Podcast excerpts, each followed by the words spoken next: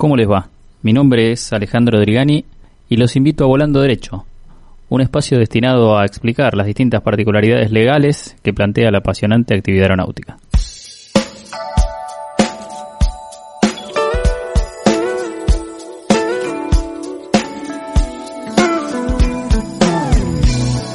Bueno, para comenzar entonces, empecemos por un principio y hablando de la legislación aeronáutica, tenemos mucho para decir y conviene dar una breve explicación o un concepto. Siempre los conceptos son los que nos llevan a, a definir mejor las cuestiones y si bien no dejan de ser definiciones doctrinarias o definiciones de manual, son las que nos marca un camino a, conocer lo que nos inquieta. ¿Qué podemos decir de, del derecho como tal? Bueno, lo que todos más o menos sabemos o, o, intuimos. ¿Para qué está el derecho? ¿Para qué sirve? Bueno, para brindar un orden. O sea, tenemos que tener en cuenta que el derecho es una ciencia, es una ciencia social, no es una ciencia natural. Y lo que trata es de impartir un orden en la sociedad. Si no estaríamos en, en un estatus anárquico que no nos, no nos llevaría a nada. Entonces, ese orden brinda o, carga mayor importancia en una actividad tan importante como es la aviación, ¿sí? Una actividad de riesgo, una actividad que requiere ese orden para poder desarrollarse de manera segura, que es nuestro fin y nuestro principal medio a proteger, la seguridad operacional. Entonces, en cuanto a ese orden, podemos hablar de una definición práctica y específica en donde establecemos que el derecho aeronáutico es un conjunto de principios y normas de derecho público y privado, de orden interno o internacional, que rigen instituciones y relaciones jurídicas nacidas de la actividad aeronáutica o modificadas por ella. Esta es la primera definición o el acercamiento a la definición del gran maestro del derecho aeronáutico argentino que es Federico Villa Escalada. Federico Villa Escalada fue uno de los tres redactores de nuestro código actualmente en vigencia, que data del año 1967, se encargó de, llamar, de llegar a esta, esta definición, como tantos otros, haciendo una, una suerte de, de paneo por todas las cuestiones que, que pasan o que tocan nuestras actividades. Se habla de principios y normas, porque son todos los principios rectores y la normativa rectora que tiene que tener en cuenta esto. ¿Por qué decimos que hay cuestiones referidas al derecho público o al derecho privado? Porque en la actividad aeronáutica confluyen normas de derecho público en esa vinculación que existe entre los particulares y la administración. Y de derecho privado porque también existe vínculos entre los particulares. Se habla de un orden interno o internacional porque netamente esta es una actividad íntimamente relacionada al carácter extranjero, al carácter internacional. La aeronave como tal tiene la capacidad de trascender fronteras rápidamente. Pensemos, despegamos de Aeroparque en menos de 5 o 10 minutos, depende del avión que estemos volando, ya estamos en territorio uruguayo. O sea que tenemos que convivir con cuestiones que están vinculadas al orden internacional, no solo interno, por eso toca las dos cosas. Se habla de instituciones y relaciones, ¿por qué? porque hay varios institutos dentro del derecho aeronáutico que los vamos a tratar de ir analizando programa a programa. El personal aeronáutico, la circulación aérea, la infraestructura, varios institutos que la legislación se encargó de regular a los fines de que con este orden que hablábamos se desarrollen de manera segura. Y las relaciones jurídicas son las interacciones justamente de estos institutos con todo lo demás. Estamos hablando de las responsabilidades que se generan, estamos hablando de los contratos que se suscriben y diferente cantidad de situaciones que ocurren en lo que nos convoca. ¿Por qué hablan nacidas de la actividad modificadas? Porque justamente la actividad es tan eh, rica en, en cuestiones que nacen de ella que es necesario regularlas. O inclusive también modifica algunas situaciones. Ese es el, el caso de diferentes problemáticas que se dan o puntos que, se, que ocurren específicamente en la actividad, como por ejemplo lo vamos a ver mucho más adelante, lo que conocemos como el daño a tercero en la superficie. Algo que ocurre únicamente en la actividad aeronáutica. Es aquel daño que se produce a partir de una cosa caída o arrojada de una aeronave en vuelo. No pasa en ninguna otra rama del derecho, no lo vemos en la calle, no lo vemos en la navegación marítima, no lo vemos en ningún lado, solamente en la aviación. Entonces, como podrán ver, el concepto este engloba muchas de las situaciones que ocurren en la materia. Y es importante que lo tengamos en cuenta a la hora de tratar de entender un poco más. Por eso y siguiendo con el entendimiento, y ya dejado atrás el concepto que es el arranque de cualquier este grado de explicación, vamos a tratar de que la legislación aeronáutica sea algo entendible, sea algo al alcance de la mano y que todos puedan tenerlo en cuenta a los fines del desarrollo, ¿sí? El desarrollo de la actividad de aquel, aquellos que están inmersos en la actividad y aquellos que comparten la actividad solamente en algunos momentos. Llámese pasajeros, llámese gente que contrata con alguna empresa aérea. Y ojo con el concepto este de lo que la actividad regula. Porque es muy común tener en cuenta que la actividad solamente regula situaciones vinculadas a la actividad aérea comercial, ¿sí? Al mundo de las líneas aéreas. Y acá tenemos que tener en cuenta también el mundo de la aviación general, que es tan rico, tan importante y tan grande a la vez. Por eso cuando hablamos de la legislación aeronáutica, englobamos todo.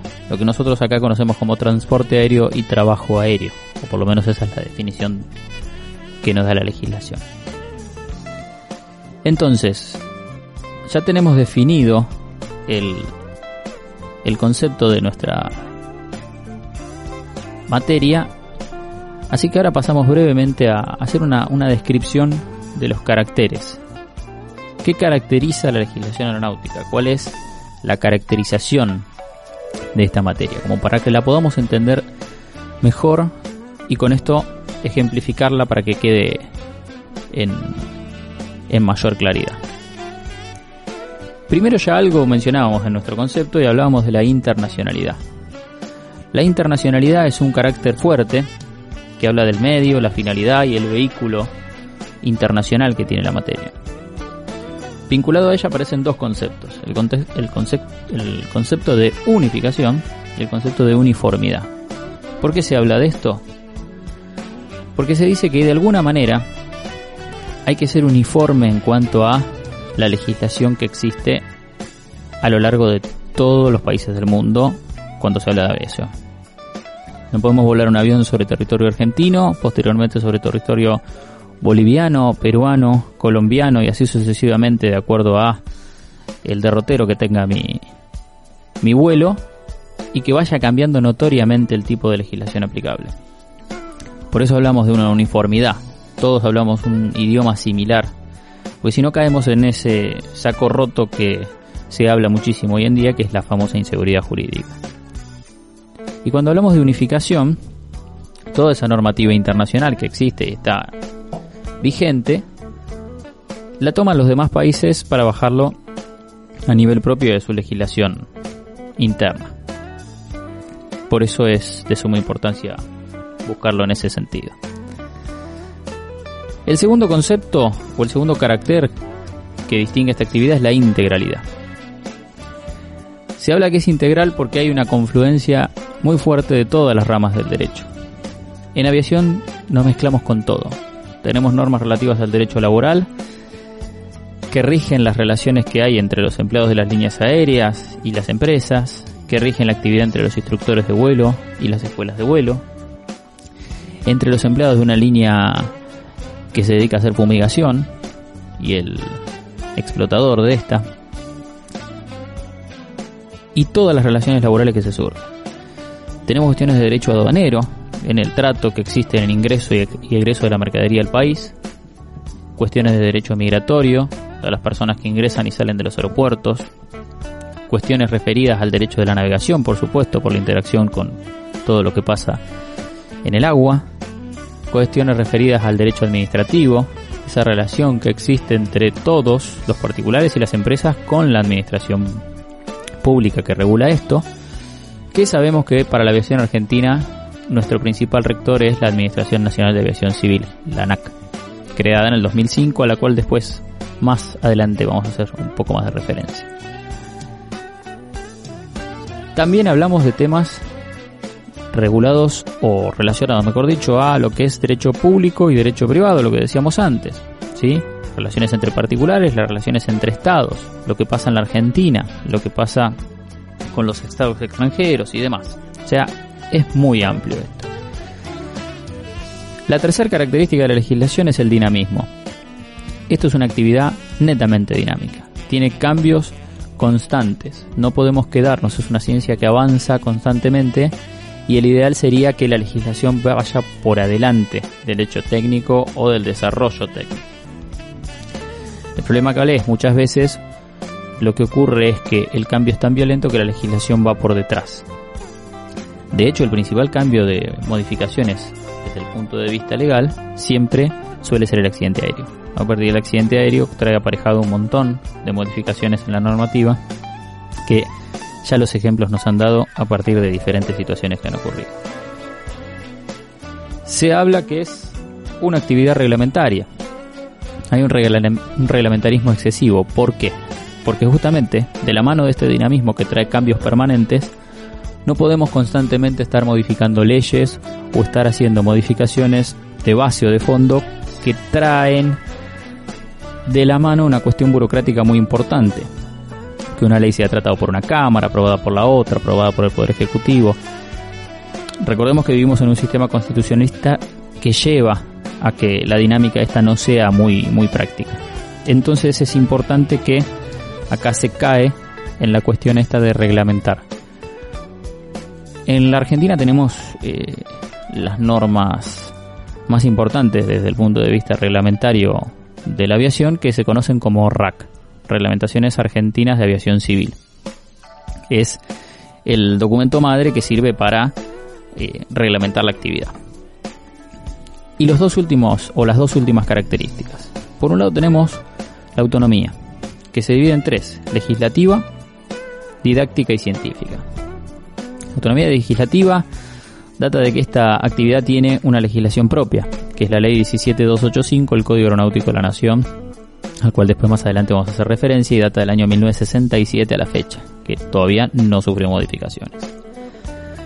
Una autonomía científica porque lo que hace es justamente este desarrollo del, de la actividad en, el, en la investigación de la ciencia aplicada del derecho lleva a todas estas cuestiones que decíamos antes. Y se habla de una autonomía didáctica. La autonomía didáctica no es nada más ni nada menos que la enseñanza. La enseñanza que se da de la materia a distintos niveles. A nivel universitario, a nivel terciario. Los pilotos saben legislación, las azafatas saben legislación. Los distintos relacionados con este medio tienen que estar familiarizados con la legislación aeronáutica. ¿Para qué? Para la aplicación de la misma. Y por último, un carácter extremadamente discutido, al cual por lo menos desde esta parte estamos convencidos que existe, que es la politicidad. Se dice que esta actividad es claramente política, tiene un tinte político muy fuerte.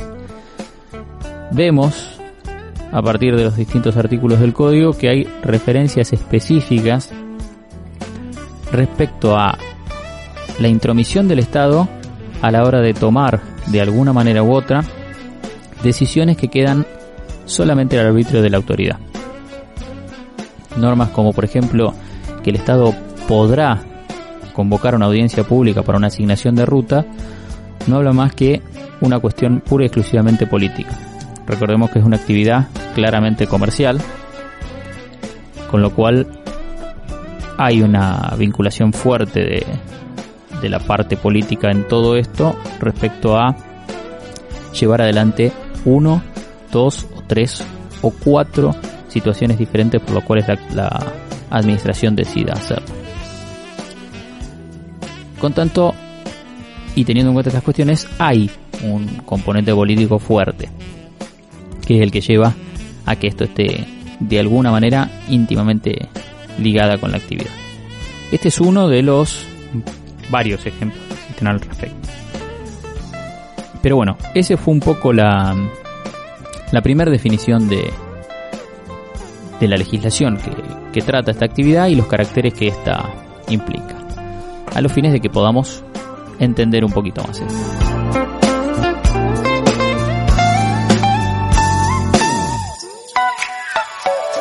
Gracias por compartir entonces con nosotros este programa y nos encontramos la próxima en Volando Derecho.